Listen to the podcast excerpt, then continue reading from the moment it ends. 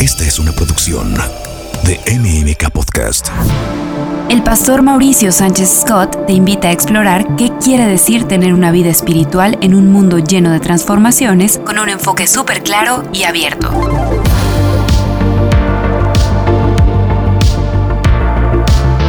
Bienvenido a tu búsqueda interior. Hola, ¿qué tal? Soy Mauricio Sánchez Scott y estoy muy agradecido contigo y con Dios porque me acompañas en esta búsqueda interior. Quiero iniciar compartiéndote un salmo extraordinario, el Salmo 139, que a partir del verso 13 dice, Tú creaste mis entrañas, me formaste en el vientre de mi madre, te alabo porque soy una creación admirable. Tus obras son maravillosas y esto lo sé muy bien. Yo creo que todos nosotros nos sorprendemos y nos maravillamos cuando vemos la naturaleza, cuando vemos un atardecer, un amanecer y cuando también vemos quizá eh, tomando una clase o viendo un documental las maravillas del cuerpo humano, de la biología. Bueno, el salmista dice, tus obras, Señor, son maravillosas y esto lo sé muy bien. Y continúa diciendo, mis huesos no te fueron desconocidos cuando en lo más recóndito era yo formado cuando en lo más profundo de la tierra era yo entretejido. Tus ojos vieron mi cuerpo en gestación. Todo estaba ya escrito en tu libro, todos mis días se estaban diseñando, aunque no existía ni uno solo de ellos. Sabemos, intuimos que somos una hechura maravillosa de Dios. Yo recuerdo que en cada ocasión que recibí eh, a, mis hijos en brazos eh, después del parto, uno no puede sino maravillarse ante el milagro eh, que tenemos en nuestras manos, una, un ser humano precioso, perfecto, hermoso, y damos gracias a Dios por eso. Los que sean padres me podrán comprender, y quienes son madres aún más. se dice que cuando los científicos Crick y Watson observaron por primera vez la molécula del ADN, dijeron que quizá la característica más impresionante de la molécula del ADN era su belleza. Una estructura simétrica, armoniosa, impresionante con su mezcla de sencillez y complejidad. Así que todos somos bellos, al menos por dentro. El punto es que si Dios te hizo especial, y somos tan especiales que simplemente mira las yemas de tus dedos. Esas huellas digitales que tú ves ahí, nadie las ha tenido antes ni nadie las tendrá después de ti. Nunca ha existido alguien como tú. Eres único, así de especial eres. Y si Dios te hizo especial, fue para algo especial. Si te has preguntado como creyente si tenemos alguna misión, cuál es el propósito, la verdad es que la escritura ya nos lo dejó saber. En 2 de Corintios capítulo 5, el apóstol Pablo dice que somos embajadores de Cristo. Somos embajadores de Cristo. Como si Dios los exhortara a ustedes por medio de nosotros, en nombre de Cristo les rogamos que se reconcilien con Dios. Así que, si te has preguntado si tienes una misión, la respuesta es sí, tienes una misión, reconciliar a las personas con Dios en el nombre de Cristo. Y no es casualidad que la Biblia use el término embajador, porque todo embajador recibe con el nombramiento ciertos poderes, cierta inmunidad, ciertas credenciales. La escritura dice, y yo termino siempre con esta frase que es una de mis favoritas, quizá tú has pensado que es inventada, pero no, está en 1 Corintios 4:20, porque el reino de Dios no consiste en palabras, sino en poder. Ahora ya sabes de dónde saqué este eslogan. Y bueno, reconciliar a las personas con Dios no es simplemente eh, compartir con ellas mientras vamos en el transporte público o salir con una guitarra a cantar eh, alabanzas o grabar un CD de alabanza, ni hacer llamados, ni predicar la palabra siquiera. Es un concepto mucho más amplio que tiene que ver con la gran comisión. Y yo estoy seguro que me estoy dirigiendo en estos momentos a muchas personas que llevan muchos años en el Evangelio. ¿Cuántos años llevas de creyente? ¿Cinco? 15, 30 años. Bueno, esto me va a servir para demostrarte que algo está pasando con la iglesia. Porque al principio, la iglesia de Cristo históricamente creció exponencialmente con los apóstoles, pero luego como que empezó a perder poder, ha perdido influencia. Yo te pregunto si a ti te parecería muy difícil compartir tu testimonio y que alguien que tú conoces llegara a Cristo, una persona en un año. ¿Te parece realmente muy, muy, muy, muy complicado que alguien que tú conoces llegara a los pies de Cristo y que tienes todo un año para hablarle acerca de tu fe, para invitarlo a la iglesia? La verdad es que no. Parecería una obra sencilla. Yo no sé si tú conozcas esa leyenda, esa historia que involucra el juego del ajedrez. Cuenta la leyenda que un sultán, un emperador al cual se le presentó el ajedrez quedó tan satisfecho de ese invento que mandó a traer al sabio que lo había creado y le dijo que le pidiera lo que él quisiera, que el juego que él acababa de inventar era tan maravilloso que él estaba dispuesto a recompensarlo generosamente. El hombre sabio le dijo, no, no hay necesidad con que a su Alteza le haya parecido de su agrado, para mí eso es más que suficiente. Pero él dijo, no, déjame pagarte de alguna manera, con, con cuestiones materiales. Y este hombre, que era un hombre sabio, le dijo, bueno, si usted insiste, le pido entonces un grano de arroz duplicado por cada casilla del tablero de ajedrez. Eso le pareció ridículo al sultano, emperador, dependiendo quién te cuente la historia, y le dice, pero ¿cómo te conformas con tan poco? Y él dijo, bueno, es que no es poco para mí, pero si usted está dispuesto a concederme lo que le estoy pidiendo, deposite un grano de arroz y duplíquelo en la segunda casilla y así en la tercera. Es decir, en la primera casilla hay uno, en la segunda va a haber dos, en la siguiente cuatro, ocho, dieciséis, treinta y dos, sesenta y cuatro, ciento veintiocho, doscientos cincuenta y seis, quinientos doce granos de arroz y así en adelante. Todos sabemos que una, un tablero de ajedrez tiene 64 casillas. Bueno, si nosotros hiciéramos ese ejercicio, al llegar a la casilla número 64, habría más de 9 trillones de granos de arroz. 9 trillones se dice fácil, pero considera que un trillón es un millón de billones. Y un billón es un millón de millón. Lo que te quiero decir es que es un número inconcebible. No hay suficientes granos de arroz en ninguna parte del planeta para poder cubrir esa cantidad. Esto se usa mucho para enseñar los valores exponenciales. Lo que yo te quiero mostrar con esto es que si nosotros compartiéramos de nuestra fe y pudiéramos con nuestro testimonio y con las maravillas que Dios ha hecho en nuestra vida llevar a una persona al conocimiento de Cristo, en 15 años una sola persona habría ganado el mundo entero para la causa del Evangelio. Qué impactante, ¿no es cierto?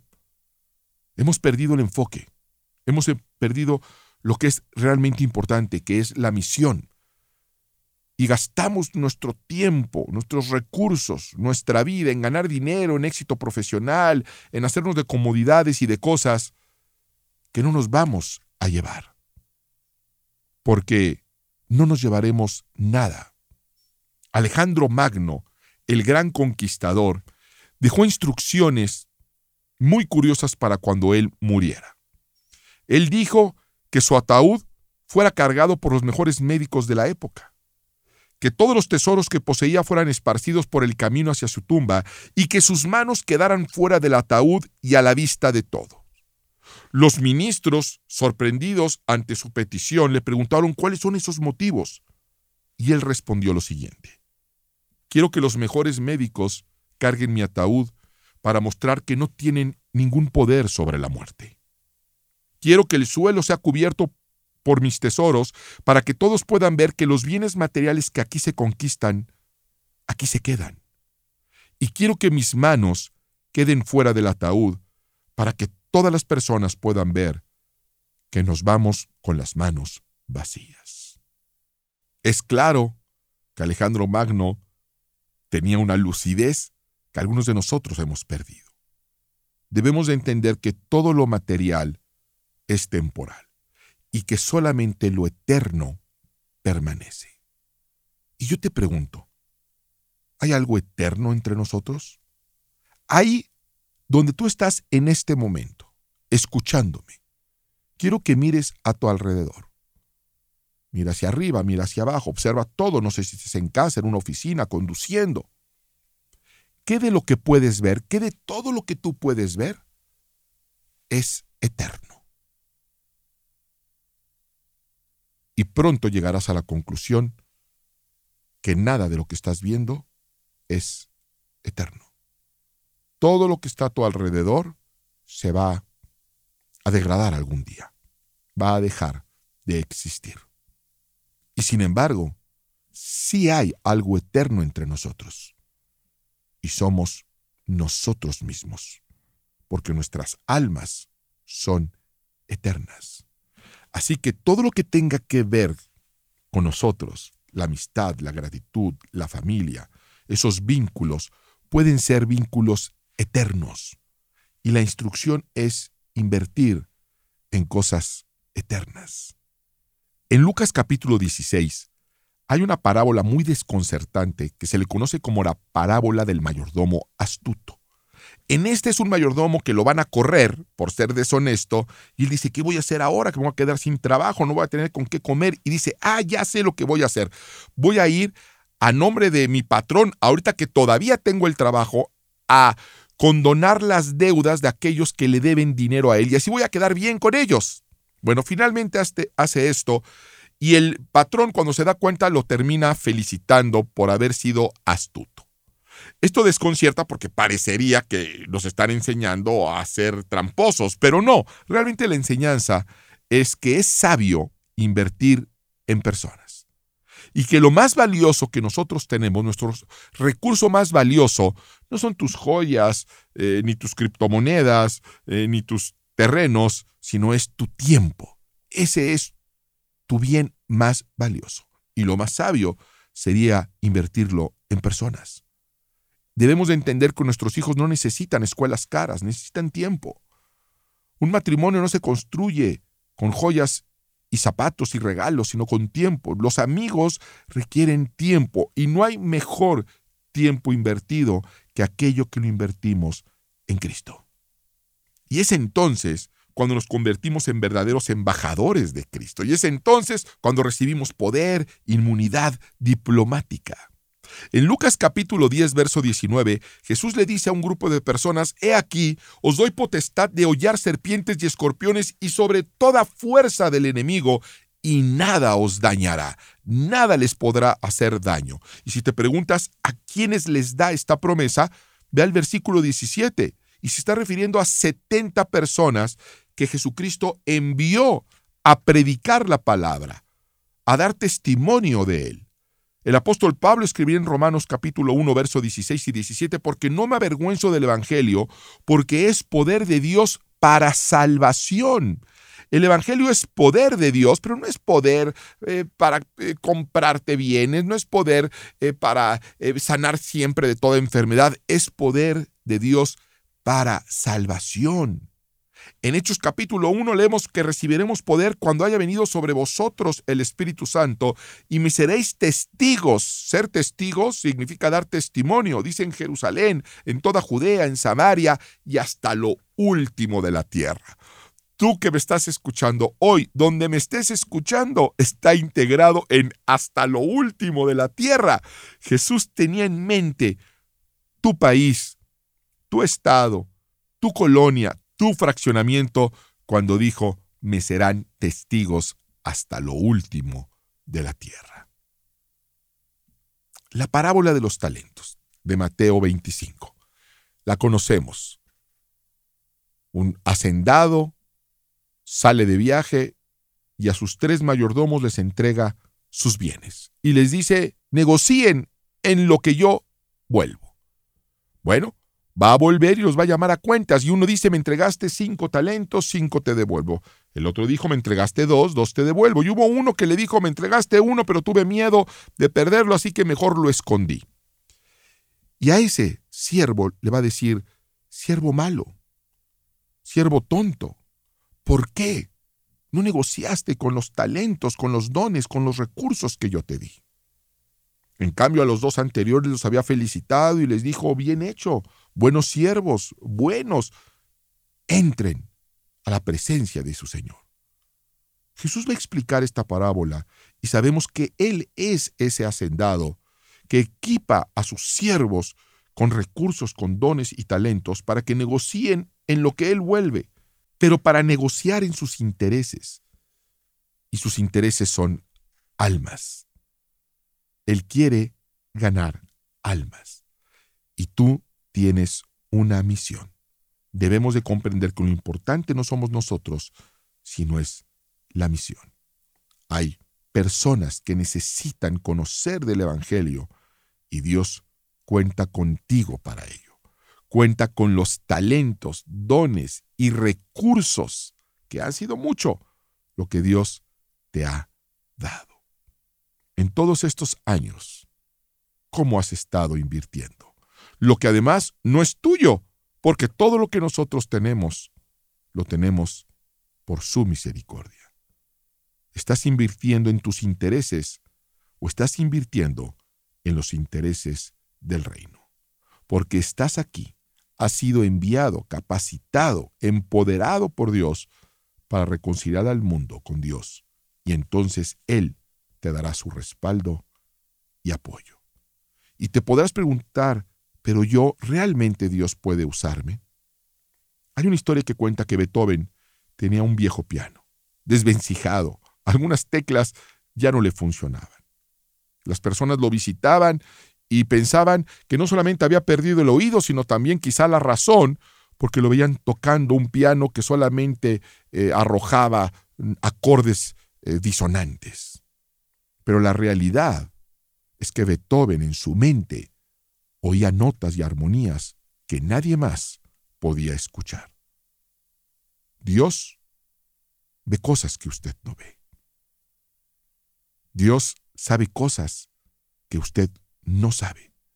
Y si Beethoven sacó cosas maravillosas con un mueble inservible, imagínate lo que Dios hará contigo si te dejas conducir por el Maestro. Y solamente tienes una misión, reconciliar al mundo con Dios. Ser un pescador de hombres. Usa tus anzuelos, usa tus redes, tus redes sociales. Y si hacemos nuestro trabajo, nuestra misión, nos esperan reuniones muy amenas, y muy agradables en la eternidad.